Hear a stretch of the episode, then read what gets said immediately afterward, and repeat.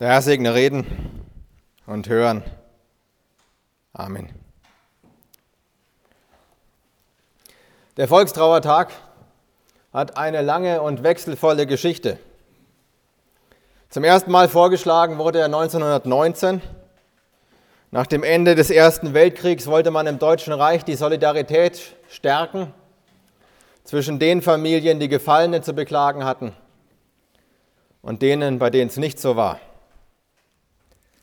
Allerdings stellte sich ganz schnell eine schwierige Frage. Wessen genau gedenken wir da eigentlich? Denn jedem umsichtigen Menschen war klar, dieser Krieg war kein Unfall der Geschichte, der über Deutschland gekommen ist. Die europäischen Mächte, allen voran der deutsche Kaiser, haben diesen Krieg lange herbeigesehnt und sie haben sich gefreut, als sie ihn endlich führen konnten. Aber er verlief dann halt ganz anders, wie sie sich das vorgestellt haben. Anstatt heroischer Siege gab es nur Stillstand an der Front. Die Soldaten hatten sich in ihren Schützengräben eingegraben, haben sich zu Tausenden über den Haufen geschossen, ohne dass sich irgendwas bewegt hätte. Also wessen wollte man eigentlich gedenken am Volkstrauertag? Wollte man die Sinnlosigkeit der Tode beklagen? Man wusste es selber nicht. Dann kam der Nationalsozialismus. Der Volkstrauertag wurde jetzt Heldengedenktag genannt, einige nennen ihn heute noch so. Jeder tote Soldat war jetzt ein Held, einfach deshalb, weil das in der Ideologie der Nazis nun mal so war.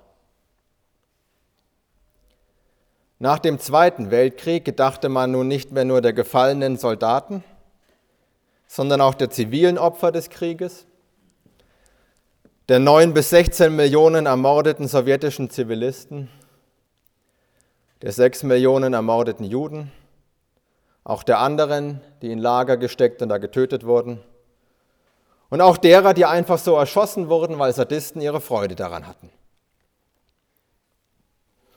Und natürlich stellt sich da die Frage, wie Gedenken funktionieren kann. Vor allem seit, seit den 1990er Jahren viel Forschung betrieben wurde, viel Aufklärung und deutlich ist, dass es die saubere Wehrmacht nicht gab, sondern die Wehrmacht ein elementarer Bestandteil der Kriegsverbrechen und des Holocaust war. Also wie kann Gedenken aussehen, wenn man Tätern und Opfern gleichermaßen gedenken soll? Und das Problem des Volkstrauertags hat sich in den letzten Jahren noch verschärft. Wir gedenken, und ich meine doch völlig zu Recht, Jetzt auch der Bundeswehrsoldaten, die im Einsatz ihr Leben gelassen haben. Auch der Rettungskräfte, die im Dienst für andere ums Leben gekommen sind. Wir gedenken jetzt auch der Opfer von Gewalt, von Flucht und Vertreibung. Wenn man alles in einem Topf schmeißt, dann wird man keinem gerecht. Es macht einen Unterschied, ob ein Bundeswehrsoldat bei einer Friedensmission getötet wurde oder ein 18-jähriger Bub aus den Hühldörfern in einem mit nichts zu rechtfertigenden Angriffskrieg in Russland ums Leben gekommen ist. Bei den Rettungskräften und bei den gefallenen Bundeswehrsoldaten können wir wenigstens Trost darin finden, dass sie im Einsatz für das Gute und dem Einsatz für das Leben anderer gestorben sind. Und bei den anderen können wir einfach nur beklagen, dass Millionen von Soldaten absolut sinnlos für ein Unrechtsregime gestorben sind. Es macht einen Unterschied, ob einer sein Leben gegeben hat beim Versuch, Leben zu schützen und zu retten oder beim Versuch, Leben auszulöschen. Und es macht einen Unterschied, ob einem sein Leben einfach genommen wurde, aus dem Haus gezerrt, auf einen LKW verladen und erschossen, vergast oder verscharrt. Spätestens dann, wenn wir der Opfer des Holocausts, der ermordeten Zivilisten, der Zwangsarbeiter, der getöteten Behinderten und aller anderen gedenken, dann stellt sich auch die Frage nach Schuld und Verantwortung. Weil auch ein Unrechtsstaat nicht nur aus einigen wenigen Bösen besteht, die alle anderen unterdrücken. Es braucht Tausende, die bereitwillig oder zumindest widerwillig helfen. Entschuldigt ein Befehl Unrecht, wenn man weiß, dass es Unrecht ist. Entschuldigt ein Befehl einen Angriffskrieg. Entschuldigt ein Befehl die Deportation von Menschen. Was ist, wenn Befehlsverweigerung selbst unter Todesstrafe steht? Schießen oder erschossen werden? Rechtfertigt das das Schießen? Unabhängig davon, welche Antworten Sie auf diese Frage geben, ist eines deutlich. Erinnern und Gedenken muss differenziert sein, weil sonst schmähen wir das Andenken der Rettungskräfte, die im Dienst für andere ums Leben kamen. Dann schmähen wir das Andenken von Bundeswehrsoldaten, die bei einer Friedensmission gestorben sind. Dann verhöhnen wir das Andenken unschuldig Ermordeter oder glorifizieren den Tod von Soldaten, die nicht für die gute, sondern für die falsche Sache gestorben sind. Unser Predigtext stammt aus dem Evangelium nach Matthäus im 13. Kapitel.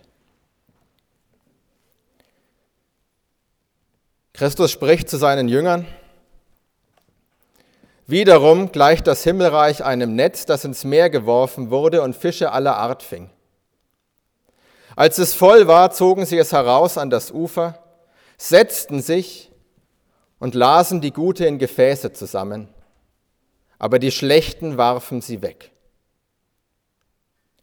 So wird es auch am Ende der Welt gehen. Die Engel werden ausgehen und die Bösen von den Gerechten scheiden und werden sie in den Feuerofen werfen. Da wird Seilen heulen und Zähne klappern. Habt ihr das alles verstanden? Die Jünger sprachen, ja.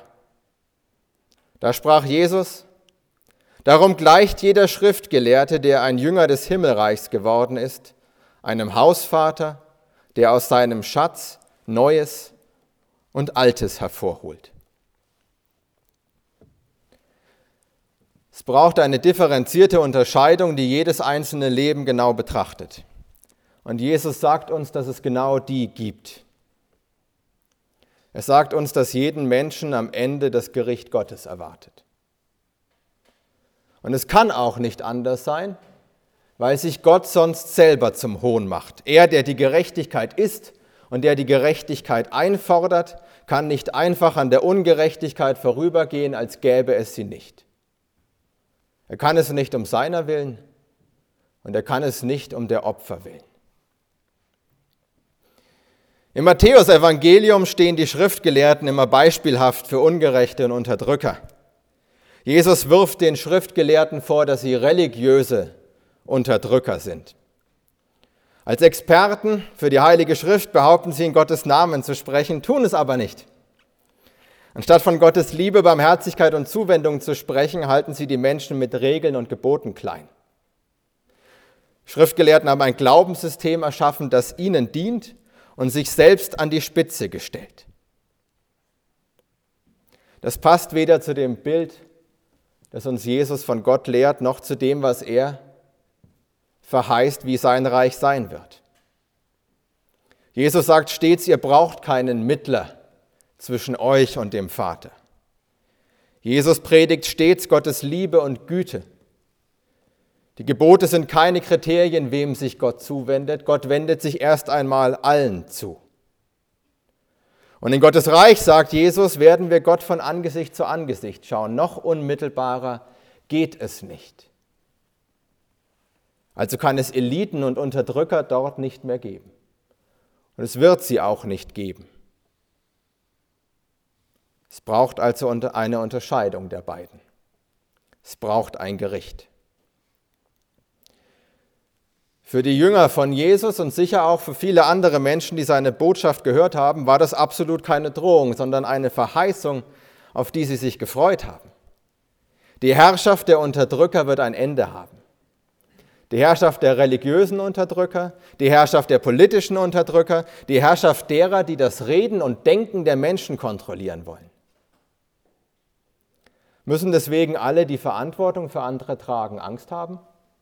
Nein. Jesus stellt sich nicht gegen jede Form von Hierarchie. Er stellt sich nur gegen lebensfeindliches Verhalten. Wer seine Macht nutzt, um dem Leben zu dienen, hat im Gericht nichts zu befürchten, außer Lob und Segen vielleicht. Diene ich dem Leben oder diene ich ihm nicht? Das ist die Kernfrage im Matthäusevangelium. Handle ich zum Wohl anderer oder bin ich bereit, das Unglück anderer für mein eigenes Glück in Kauf zu nehmen? Und für beides stellt uns der Volkstrauertag Beispiele vor Augen. Wir haben heute die Bilder von Menschen vor Augen, von Machtmenschen, die mit dem Leben anderer umgegangen sind wie mit einem wertlosen Gegenstand.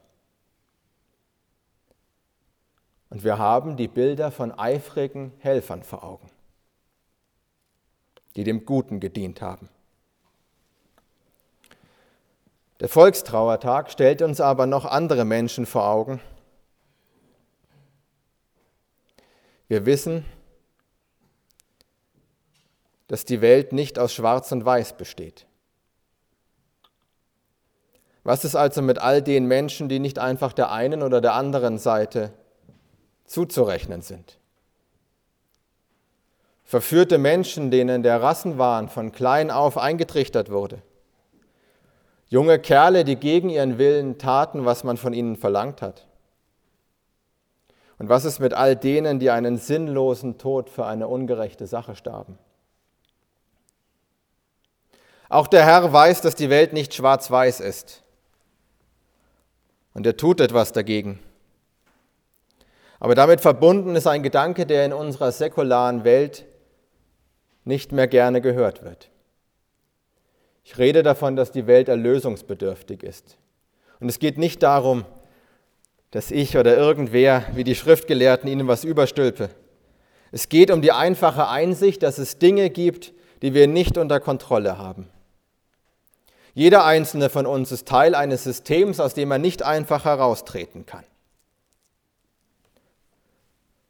Und das er nicht einfach so ändern kann. Denken Sie an den ökologischen Fußabdruck, den wir Europäer hinterlassen. Denken Sie an die Ressourcen, die wir verbrauchen.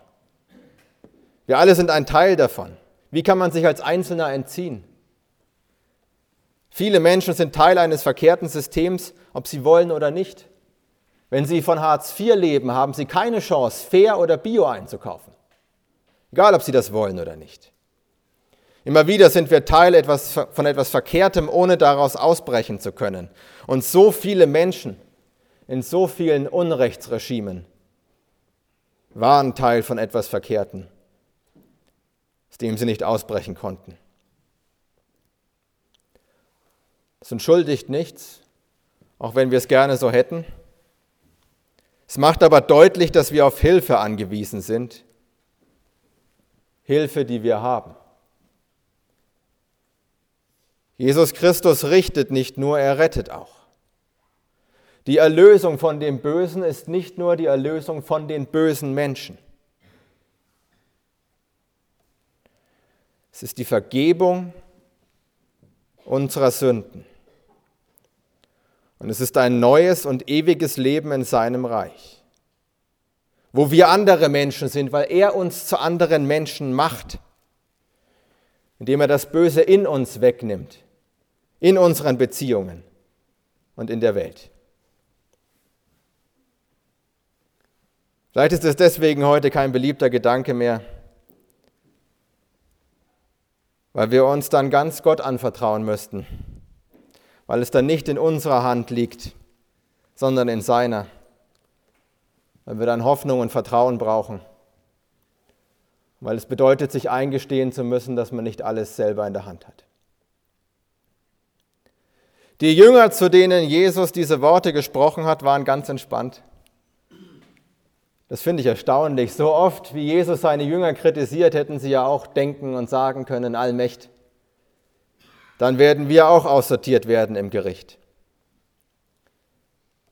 Aber das taten sie nicht. Sie hatten das Vertrauen auf den Herrn. Vertrauten darauf, dass er sie differenziert, aber gütig anschaut.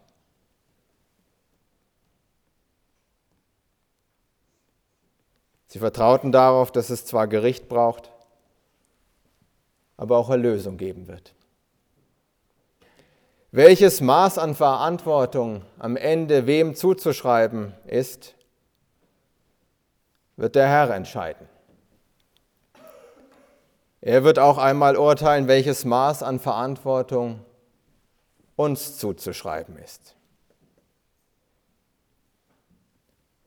Bis dahin können wir so leben, dass wir dem Leben dienen,